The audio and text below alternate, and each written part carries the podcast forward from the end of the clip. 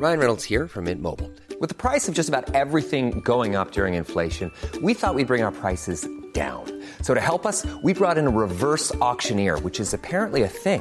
Mint Mobile unlimited premium wireless. Ready to get 30, 30, bit to get 30, bit to get 20, 20, 20, bit to get 20, 20, bit to get 15, 15, 15, 15 just 15 bucks a month. So, Give it a try at mintmobile.com slash switch. $45 upfront for three months plus taxes and fees. Promo for new customers for limited time. Unlimited more than 40 gigabytes per month. Slows. Full terms at mintmobile.com. Vous voulez un whisky? Oh, juste un doigt.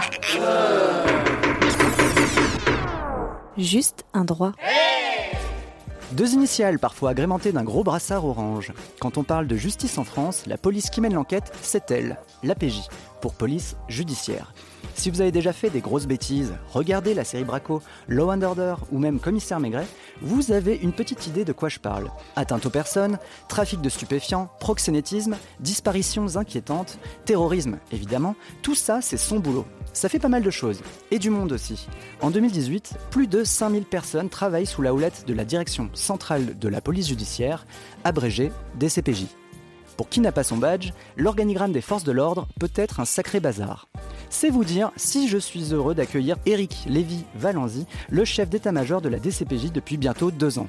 Éric Lévy-Valenzy, bonjour et merci d'être avec nous. Bonjour. À mes côtés, bien plus qu'un coéquipier, Thibaut Chevillard, l'expert police de 20 minutes et mon mentor pour toute cette émission. Bonjour Thibaut. Bonjour Romain.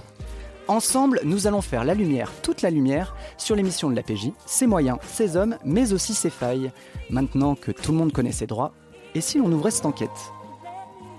On va commencer avec une question large. Je m'adresse au chef d'état-major que vous êtes, Éric Lévy-Valenzy. C'est quoi exactement l'APJ Alors la police euh, judiciaire est, est d'abord une mission euh, qui est euh, en grande partie euh, effectuée par des policiers qui servent au sein de la direction centrale de la police judiciaire. Cette direction centrale est rattachée à la direction générale de la police nationale qui euh, regroupe d'autres directions centrales comme la police aux frontières, les CRS ou euh, la sécurité publique pour ne citer qu'elles. Il est bien important de comprendre que nous ne sommes pas une police à part, mais plutôt une police spécialisée. J'aime bien reprendre l'acronyme de la médecine. Euh, pour faire la comparaison avec nos camarades de sécurité publique, nos camarades de sécurité publique au quotidien pratiquent de la médecine générale, c'est-à-dire qu'ils sont au contact euh, des personnes, qu'ils ont une bonne connaissance euh, du terrain, mais que quand le mal est profond, qu'il nécessite un investissement en temps et en moyens, ils font appel à un médecin spécialisé. C'est là qu'intervient la police judiciaire qui va consacrer euh, plus de moyens et plus de temps pour nettoyer et soigner euh, ce mal en, profondeur. Bien évidemment, si euh, le médecin spécialisé ne parle pas au médecin généraliste, on peut toujours craindre que le, les soins qui sont apportés ne soient, pas les plus efficients possibles. Donc le travail que fait la police judiciaire est un travail de spécialiste, un travail de fond, mais qui doit s'appuyer souvent sur le travail de nos camarades de voie publique, en particulier ceux de la sécurité publique. Ok. Alors on va, rester un petit peu dans le, le gros du sujet, hein. on est un peu euh, aux bases hein, sur la, la police judiciaire. En préparant cette émission, j'ai découvert que la PJ avait une histoire assez prestigieuse. Est-ce que vous pouvez nous en dire un tout petit peu plus, notamment sur sa création et les fameuses brigades du Tigre? La police judiciaire est, centenaire euh, et on a toujours beaucoup de plaisir à dire que, que cette, maison euh, qui a un certain âge est toujours moderne. Euh, nous sommes au début du XXe siècle, plus exactement en 1907, et euh, le gouvernement de l'époque, qui a à sa tête comme président du Conseil et ministre de l'Intérieur un certain Georges Clémenceau, est soumis à forte pression médiatique sur euh, des résultats qui se font attendre pour lutter contre des bandes organisées qui, euh, déjà à l'époque, utilisent des moyens modernes comme euh, les automobiles pour se déplacer de façon rapide sur le territoire et avoir une délinquance un peu multicarte. Donc la police de l'époque, qui est plutôt organisée de façon locale, basée sur des unités municipales, a besoin donc de se repenser. Et donc c'est à ce moment-là que Georges Clémenceau prend euh, l'idée, euh, développe l'idée exactement, euh, de créer ce qu'on avait appelé des brigades mobiles de recherche. Il y en aura 12 initialement répartis sur le territoire français, qui vont avoir pour mission euh, de lutter contre cette nouvelle forme de criminalité. Et euh, ce qui est intéressant, c'est de voir que dès le départ, la police judiciaire est née donc ce 30 décembre 1907, dès le départ, dans ces gènes, la police judiciaire a euh, le gène de l'adaptation à la mutation euh, des phénomènes criminels. Donc ça, ça colle très bien avec l'identité un petit peu spécialisée du chirurgien que vous nous donniez tout à l'heure. Justement, j'enchaîne sur cette partie un peu spécialisée qu'on évoquait, terrorisme, crime organisé, mais aussi petit vol. La PJ a l'air d'être vraiment sur pas mal de fronts en même temps. Comment est-elle organisée pour y répondre? Alors, euh, la c'est c'est quand même une maison qui est finalement euh, assez petite. hein. Nous sommes euh, 5200. Euh, vous avez sur ces 5200 personnes 3700 policiers, 1000 administratifs et euh, un peu plus de, de 500 personnels techniques et scientifiques. Ces gens se répartissent au sein euh, d'unités euh, qu'on appelle des unités territoriales ou centrales. Les unités euh, centrales sont, à, l'exception euh, d'une d'entre elles, euh, sont regroupées euh, en région parisienne. Et ce qu'il faut bien comprendre, c'est qu'on n'oppose pas les uns et les autres, mais c'est plutôt un maillage qui s'entrecroise, avec des unités centrales dont le but est de, est de renforcer une certaine expertise de lutte, dont vont bénéficier les unités territoriales qui abritent en leur sein des correspondants de ces unités centrales, que ce soit euh, les laboratoires d'investigation opérationnelle numérique pour la sous-direction de lutte contre la cybercriminalité ou les correspondants courses et jeux pour le service central de courses et jeux. Ok. Thibaut, tu voulais dire un mot? Euh, prenons par exemple l'exemple de l'OCRVP qui s'occupe des crimes les plus délicats, les plus compliqués. C'est l'Office central de répression euh, des violences faites aux personnes. Souvent, c'est une brigade qui va venir en appui euh, d'unités territoriales. Par exemple, sur l'affaire Troadec, euh, l'OCRVP a donné un coup de main à la PJ de Nantes pour élucider euh, ce, ce fait divers. tu, tu peux rappeler un petit peu justement l'affaire 3DEC parce que moi je m'en je m'en rappelle pas du tout. C'était une famille qui avait disparu et euh, à l'issue des investigations, on avait découvert que tous les membres de la famille avaient été tués par un des membres de la famille. Euh, C'est une enquête qui avait nécessité beaucoup de moyens, qui avait nécessité notamment l'expertise des policiers spécialisés de l'OCRVP. C'est lui le ravisseur. La police dit que c'est un travail de professionnel. On parle aujourd'hui de justice, hein, qui, est, quand même le, centre de ce podcast. Et on sait que la, PJ enquête à la demande de la justice. Elle peut aussi agir indépendamment. À quel moment la PJ intervient-elle vraiment, euh, histoire qu'on comprenne justement, euh, est-ce que la PJ est indépendante, est-ce qu'elle est saisie, Que- quelles sont ses prérogatives et comment elle agit au quotidien? Il y a euh, plusieurs cas de figure. Le, premier, qui est un petit peu indépendant euh, de, la justice, est ce qu'on appelle les phases préjudiciaires, c'est-à-dire de recherche de renseignements, que ce soit fait donc euh, euh, par des, sources humaines ou par des, moyens techniques. Mais cette source de renseignement, on l'appelle bien préjudiciaire parce que sa finalité, c'est de pouvoir derrière entamer une procédure judiciaire qui va nous permettre de travailler dans le cadre judiciaire les personnes ou les phénomènes criminels que nous avons identifiés. La deuxième phase est la phase elle-même judiciaire qui, euh, qui est définie un peu dans le code de procédure pénale et euh, qui nous permet de travailler soit ce qu'on appelle en préliminaire, soit en flagrant délit, soit euh, d'initiative ou encore le cadre qui est entre guillemets le plus confortable pour les policiers de la police judiciaire, c'est la commission rogatoire, c'est-à-dire une ouverture d'information, la désignation d'un juge d'instruction qui va donner un certain nombre de pouvoirs par délégation aux officiers de police judiciaire qui va nous permettre, comme je le disais précédemment, de travailler dans la durée avec un maximum de moyens pour élucider une affaire. Par exemple, euh, sur euh, les stupéfiants, euh, du côté de Lille, quand la police fait une grosse saisie, ça va être la police judiciaire qui va être chargée de l'enquête. En dessous d'une certaine quantité, l'enquête va être déléguée à la sécurité publique. De même pour les meurtres, très souvent, c'est la police judiciaire va être chargée d'enquêter sur les meurtres les plus compliqués, là où il y a le moins d'indices, qui nécessitent le plus de temps. L'exemple euh, d'un- d'une femme qui serait découverte euh, morte. Si on sait par exemple que c'est son mari euh, qui a qui vraisemblablement a commis euh, ce, crime, euh, ça va être la sécurité publique qui va être chargée de l'enquête. En revanche, si vraiment il n'y a aucun indice, si euh, on, ne sait pas du tout ce qui s'est passé, ça va être la police judiciaire qui va être chargée de cette enquête. euh, parce qu'elle a des moyens, parce qu'elle a le temps euh, et parce qu'elle a l'expertise pour travailler sur ce genre d'affaires euh, très sensibles. Donc Thibault, quand tu parles de sécurité publique, c'est donc les, les policiers qu'on est amené à croiser euh, dans la rue classiquement? Exactement. Qui généralement sont euh, ce qu'on appelle les primo-intervenants. Et en fonction euh, de la description qu'ils vont faire du, euh, du- phénomène criminel auquel ils sont confrontés, le magistrat va prendre la décision, ou des fois c'est le service de police judiciaire qui va ce qu'on appelle revendiquer l'affaire en fonction effectivement de sa complexité et de l'investissement que ça va demander en moyens policiers pour son élucidation. Comme beaucoup, j'ai sûrement une image extrêmement romancée de l'investigation et de l'enquête. Concrètement, qu'est-ce qui se passe quand l'APJ se lance euh, sur les traces d'un crime, d'un trafic ou euh, du crime organisé tout simplement?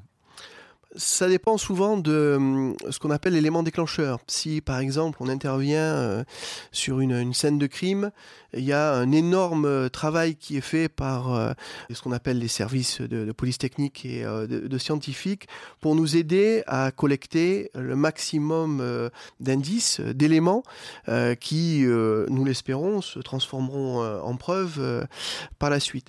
Après, ce qu'il est important de, préciser, et ce que l'on voit euh, pas toujours euh, dans les productions audiovisuelles, c'est qu'il y a un énorme travail de bureau, un travail de recoupement, un travail euh, de, consultation, d'analyse de documentation, un travail de, recherche sur ce qu'on appelle les, fichiers numériques, sur tous les éléments que l'on a collectés, par exemple lors d'une perquisition. Il y a un travail de fichier, c'est-à-dire de regarder qui est connu et pourquoi. Et puis, euh, et puis il y a le travail de la procédure elle-même qui, euh, qui prend euh, un certain temps pour arriver à, à clôturer ce qu'on appelle la procédure et, dans la mesure du possible, euh, quand on a identifié les auteurs, les déférer devant le magistrat. Donc quand vous parlez de procédure, c'est tous les documents à, à enregistrer, à, à entrer, à entrer par exemple dans les logiciels, etc. C'est cela. Ok, très bien. Triste cire, fais graver ça sur mes valises. PJ. Oh, ça vous a un air policé. PJ. Mmh. Ah. Les policiers de la PJ, on en parle de façon très générale de- depuis tout à l'heure.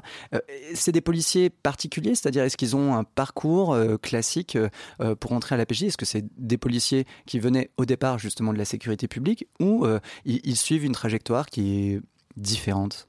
Alors aujourd'hui, ça n'a pas toujours euh, été le cas, mais aujourd'hui, l'immense majorité des policiers en euh, police a une autre expérience souvent de sécurité publique, euh, ce qui nous permet ben, de nous rapprocher, de mieux connaître la culture de chaque maison et quand c'est nécessaire de mieux travailler ensemble. Donc effectivement, il y a un, je dirais une convergence des, euh, des profils.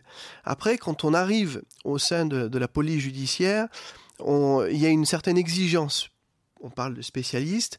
Et dans ce cas-là, euh, les gens ben, rentrent dans une, carrière qui, qui va donc euh, les diriger vers une voie qu'on appelle celle de l'expertise.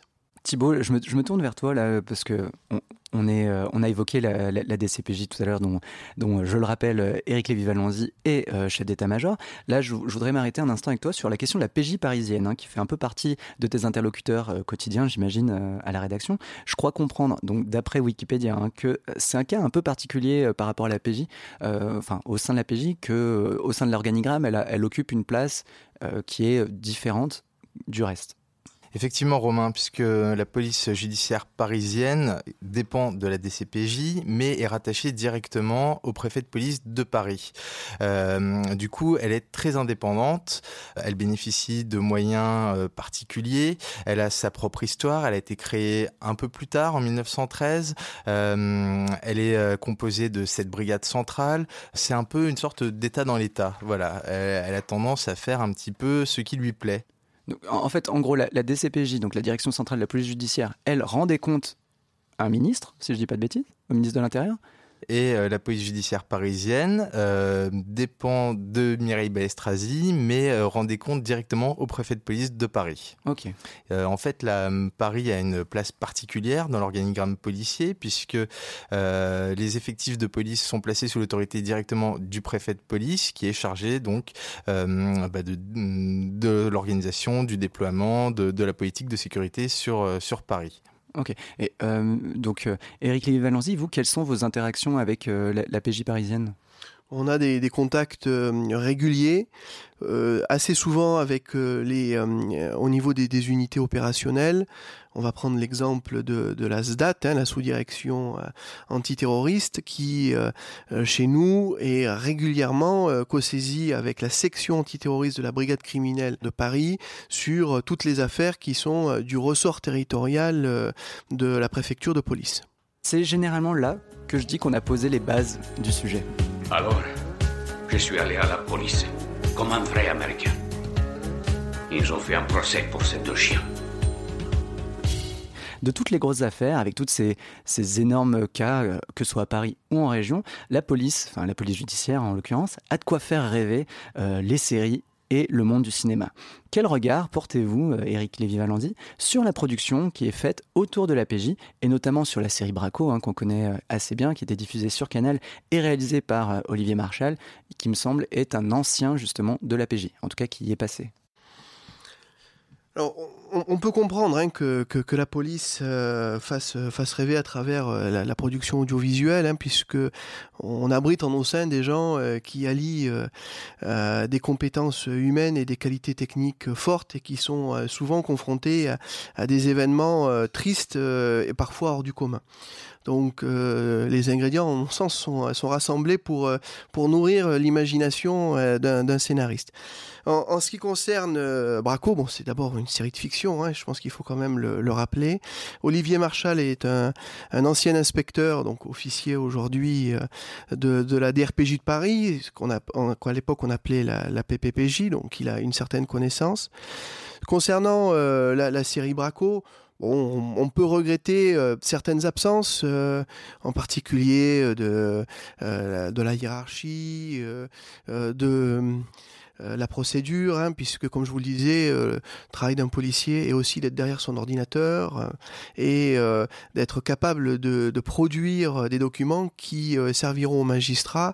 Donc ça, ce sont des choses qu'on ne voit quasiment pas euh, ou très peu tout du moins dans, dans la série et euh, il faut euh, il faut remarquer que les gens sont euh, souvent euh, laissés seuls ce qui à, ma connaissance n'est pas très réaliste euh, aujourd'hui. Après, il y a des éléments euh, euh, qui sont vrais, c'est-à-dire que un policier, quelqu'un qui parfois doute, un policier, quelqu'un qui est, comme je le disais précédemment, confronté à des événements hors du commun qui sont qui sont douloureux. Et il y a toujours le problème de, la distanciation, c'est-à-dire, je veux dire se rapprocher au, plus près des faits pour comprendre ce qui s'est passé en, restant assez loin pour euh, ne pas en être trop affecté. Et ça, c'est euh, quelque chose qui, euh, qui touche tous les policiers qui mènent des, enquêtes, en particulier les, enquêtes sur des crimes violents, et, qui, si on n'y fait pas attention, peuvent les atteindre au bout d'un moment. Euh, J'en profite justement, euh, c'est une question que j'ai envie de poser depuis un moment, mais quelles, sont les, qualités euh, qu'on attend de quelqu'un qui travaille au sein, au sein de la PJ Est-ce que c'est justement une forme d'indépendance ou est-ce que c'est des qualités empathiques, des qualités de persévérance? Les qualités euh, nécessaires à ce, métier, il y en a plein. Euh, pour en citer quelques-unes, ben, il y a l'abnégation, euh, il y a le courage, il y a la disponibilité, il y a la réflexion, il y a hum, beaucoup, beaucoup de choses qu'on attend d'un policier. Et heureusement, heureusement, il n'y a pas un policier parfait qu'on aurait envie de cloner pour disposer de, de, brigades qui se ressembleraient toutes, mais plutôt, plutôt des gens qui mettent sur une enquête en commun commun leurs compétences, leurs qualités et leur professionnalisme pour se compléter et nous, nous, nous permettre d'avancer sur des enquêtes qui sont parfois complexes. Thibaut, toi peut-être euh, dans au, cours de ta carrière de, journaliste, de jeune journaliste en euh, police euh, chez nous, est-ce que tu as pu rencontrer, repérer éventuellement des, des caractères ou des qualités que, qui étaient communes à certains policiers? Tous les policiers qu'on rencontre sont évidemment très différents. ce que je remarque, c'est qu'au sein de la police judiciaire, les, les, policiers ont une certaine prestance, ont une certaine classe, il faut bien le dire. surtout, je crois que euh, on, a tendance à considérer que la police judiciaire fait partie un peu de, l'élite des forces de police. Ce sont des gens qui effectivement connaissent parfaitement bien leur dossier, connaissent parfaitement l'environnement dans lequel ils travaillent. Euh, ce sont des gens qui font preuve de beaucoup d'abnégation. Ils peuvent travailler très très longtemps sur une affaire jusqu'à ce qu'elle sorte. Donc euh, ce sont effectivement des qualités qu'on retrouve très souvent hein, chez, chez nos interlocuteurs. Courage, abnégation, sérieux. Mon ami, c'est le commissaire. Oh bah téléphone à la PJ, vous verrez bien. À la PJ à 7 heures Il y est tous les jours jusqu'au milieu de la nuit. On va revenir sur une affaire qui est peut-être euh, un peu compliquée euh, au, sein de la PJ, c'est euh, l'affaire l'affaire Néret, qui a mis en lumière la délicate gestion des, des indices. Comment les enquêteurs travaillent-ils aujourd'hui avec leurs indices Michel Néret était donc le numéro 2 de la police judiciaire de Lyon. Euh, il s'est trouvé qu'il euh, il avait des liens un peu particuliers avec euh, certains indiques et il est donc passé au tribunal. Ce que la justice le reprochait, c'est d'avoir davantage fait bénéficier ces indiques d'informations que lui en a reçu. c'est en tout cas ce que la justice a, a mis en lumière au terme de, de ces deux procès. il a notamment reçu des des cadeaux euh, de ses indiques. Euh, il a notamment reçu de l'argent et en fait, il a expliqué qu'il avait été un peu euh, rattrapé au fil du temps par cette relation qui était un mélange d'amitié et de, de relations professionnelles. Après, il ne faut pas oublier que le tonton, l'indique, est un voyou parce que celui qui a euh, l'information euh, la plus sensible, ben, c'est celui qui est au contact des voyous et qui bien souvent est quelqu'un qui est susceptible de commettre ou a déjà commis euh, des, des, infractions. Donc il est important de toujours garder ça à l'esprit. il existe des règles, il existe des procédures qui sont écrites de façon à protéger l'indique, mais aussi ce qu'on appelle le policier traitant, euh, pour éviter un certain nombre d'écueils qui sont identifiés et euh, éviter le, les dérapages que, l'on a pu connaître dans le passé. Ce qui est, euh, ce qui est important dans, dans, la relation avec un indique, c'est donc d'éviter certains écueils, comme par exemple l'appropriation. Il ne faut pas que dans un service, un policier traitant dise c'est mon indique. À partir de ce moment-là, il rentre euh, dans une phase qui, est, qui peut être parfois compliquée en s'appropriant effectivement l'indique et en créant une relation exclusive sur laquelle on, peut risquer euh, de perdre de la, maîtrise. Le, deuxième point qui est en lien avec celui-là, c'est à nouveau la, la distanciation. C'est-à-dire, il faut créer un lien pour que petit à petit, euh, euh, effectivement, il nous donne l'information dont nous avons besoin. Euh, mais il faut rester à une distance qui nous permette d'avoir le recul pour évaluer la, la relation que nous avons avec lui et le bénéfice que nous en tirons. Enfin, ce qu'il faut garder à l'esprit, comme je le disais, c'est que on vit dans un monde où rien n'est gratuit. Donc l'information que l'indique nous donne, elle a une valeur. Donc il peut être à ce titre rémunéré. Et s'il ne l'est pas, c'est que euh, l'indique en tirera un certain avantage. Donc il faut là-dessus être à nouveau méfiant euh, dans, euh, dans la relation que nous avons avec l'indique. Donc c'est quelque chose sur lequel nous avons euh, beaucoup travaillé de façon à ce que euh, cette relation soit, euh, soit la plus sécurisée possible et nous permette de récolter dans les meilleures conditions l'information dont nous avons besoin pour initier ou pour nous permettre d'avancer dans les différentes affaires. Ok, c'est très clair. On attaque sur une partie qui est aussi euh, très intéressante. C'est on évoquait tout à l'heure le côté assez prestigieux hein, de, la police judiciaire. J'ai cru comprendre euh, sur internet, je, suis allé voir quelques articles où euh, on interrogeait un petit peu justement est-ce que cette voie royale était en crise? J'ai cru, on parlait tout à l'heure des procédures. Et certains policiers évoquaient un alourdissement des procédures. Est-ce que vous avez un mot à nous dire là-dessus sur est-ce qu'il y a une crise des vocations au sein de la police judiciaire aujourd'hui? Nous avons connu des, euh, euh, difficultés effectivement euh, liées en particulier, mais pas seulement, à l'alourdissement de la procédure pénale. Euh, comme je le disais précédemment, euh, le travail d'un policier, c'est d'être aussi derrière son ordinateur, euh, à, taper sur, sur son clavier de façon à remplir un certain nombre de procès-verbaux qui vont enrichir la procédure pénale. Dans une démocratie, il est normal que le, pouvoir judiciaire soit remis régulièrement en question pour augmenter euh, parfois les droits de la défense si on estime que, ceux-ci euh, euh, n'ont pas suffisamment droit, droit au chapitre. Et il se trouve que un des effets de cette remise en question a été la multiplication de ce qu'on appelle les actes techniques. C'est-à-dire que à chaque fois que vous faites quelque chose lors de la garde à vue, lors de la, euh, euh, la, saisie euh, de la procédure qui n'est pas en lien avec, je veux dire, la révélation de la preuve, qu'on appellera dans, ce cas-là un acte un petit peu probant, hein. c'est par exemple, j'ai contacté l'avocat, j'ai contacté le traducteur, j'ai contacté le médecin, la garde à vue s'est arrêtée à telle heure, la fouille a permis de, de retrouver tel ou tel objet, et on a une une multiplication euh, de, de, ces, de ces actes techniques euh, qui n'apportent en eux-mêmes pas la, preuve de l'innocence ou de la culpabilité hmm. euh, du mis en cause, mais qui ont alourdi le travail et qui surtout, surtout font courir le risque de ce qu'on appelle la nullité en disant ah ben parmi les X actes techniques que l'on attend de votre procédure, il en manque un ou euh, euh, celui-ci est mal fait, ou euh, il est mal daté, et, l'avocat invoquera la, nullité dans certains cas. Donc il y a une pression beaucoup plus forte qui est, qui est faite sur la, précision euh, de, la rédaction, la concision euh, euh, de, qui n'existe plus hein, de, la, procédure, et, du coup, les délais passés sur cette rédaction s'allongent d'autant.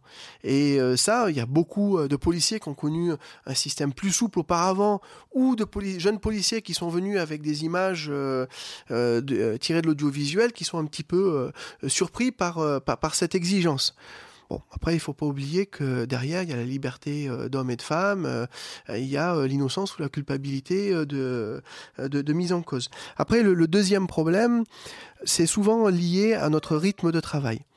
J'ai souvent tendance à dire qu'en PJ, on sait quand la semaine commence, on sait rarement quand elle se termine. Et, et ça, pour des gens passionnés, c'est quelque chose qui qui est vivable pas toujours pour l'entourage. Donc, euh, euh, il faut, trouver, faut arriver à trouver un, juste équilibre. Et, euh, et, ça, bon, ce sont des choses sur, laquelle, sur lesquelles nous travaillons. Appelez la police Appelez la police Je m'en fous, il y en a un autre Vous avez demandé la police. Ne quittez pas. Euh, on va se projeter euh, dans le futur. À quoi ressemble l'avenir de la PJ En gros, euh, quels sont les moyens qui vont être alloués? Est-ce que pour se confronter aux nouveaux défis ou peut-être aux nouvelles formes de criminalité, la propagande éventuellement djihadiste, de la cybercriminalité. de quels moyens est dotée aujourd'hui la police judiciaire pour faire face à ces nouvelles formes de criminalité? Alors, euh, en ce qui concerne la cybercriminalité, euh, la police judiciaire a créé une sous-direction de lutte contre la cybercriminalité qui aujourd'hui a ses déclinaisons euh, au sein des services territoriaux dans ce qu'on appelle les Lions, hein, les laboratoires d'investigation opérationnelle numérique, et qui permettent effectivement de, faire face à une augmentation importante des, des délits que l'on trouve sur l'espace numérique. Euh, beaucoup, beaucoup de gens euh, ont euh, euh, l'impression que l'espace numérique est un espace de totale liberté. Ils oublient que la vie en société continue aussi sur l'espace numérique et qu'à ce titre, euh, il y a certaines choses que l'on n'a pas le droit de faire sur l'espace numérique au même titre que l'on n'a pas le droit de le faire dans, la société, je dirais, de la vie réelle. Et, ça, c'est quelque chose qui est qui, qui certainement euh, va devenir de plus en plus euh, prégnant dans les années euh, à venir, parce que parce que beaucoup de gens se ben, se projettent sur, sur les réseaux sociaux. Beaucoup de gens utilisent un certain nombre de, de canaux pour, pour communiquer. Et une partie, une partie de, de, de, la criminalité s'est déplacée sur, sur ces espaces virtuels. Après, faut pas oublier euh, que pour l'instant, euh, la drogue, euh, les armes et même la prostitution, ça reste des choses bien matérielles que l'on aura besoin d'aller chercher dans la vie réelle. C'est vrai que des brigades comme l'OCL-CTIC, l'Office central de lutte contre les la criminalité liée aux technologies de l'information euh, sont aujourd'hui à la pointe en termes d'investigation, de matériel euh, et euh, réalisent de, belles affaires. Pour parler clairement de l'avenir de l'APJ, comment va-t-elle évoluer avec ces nouvelles formes de délinquance et criminalité?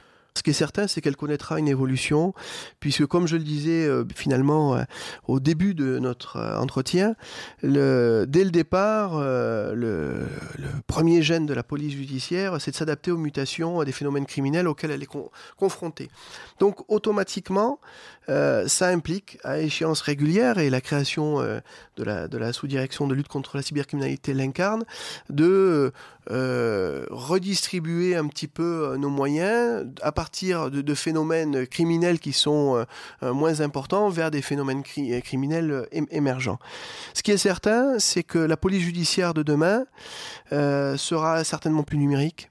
Elle sera certainement plus internationale, avec une montée en puissance de d'Europol et la mise en commun de, de, certains outils qui vont devenir de toute façon inabordables pour des États isolés plus d'échanges et plus de coopération. L'enquête de Justin Droit arrive à son terme. Si je n'ai rien d'un fin limier, j'espère que les éléments réunis ensemble vous auront permis d'y voir un peu plus clair sur la police judiciaire, ses missions, ses moyens, mais aussi les difficultés qu'elle peut être amenée à rencontrer en ce moment.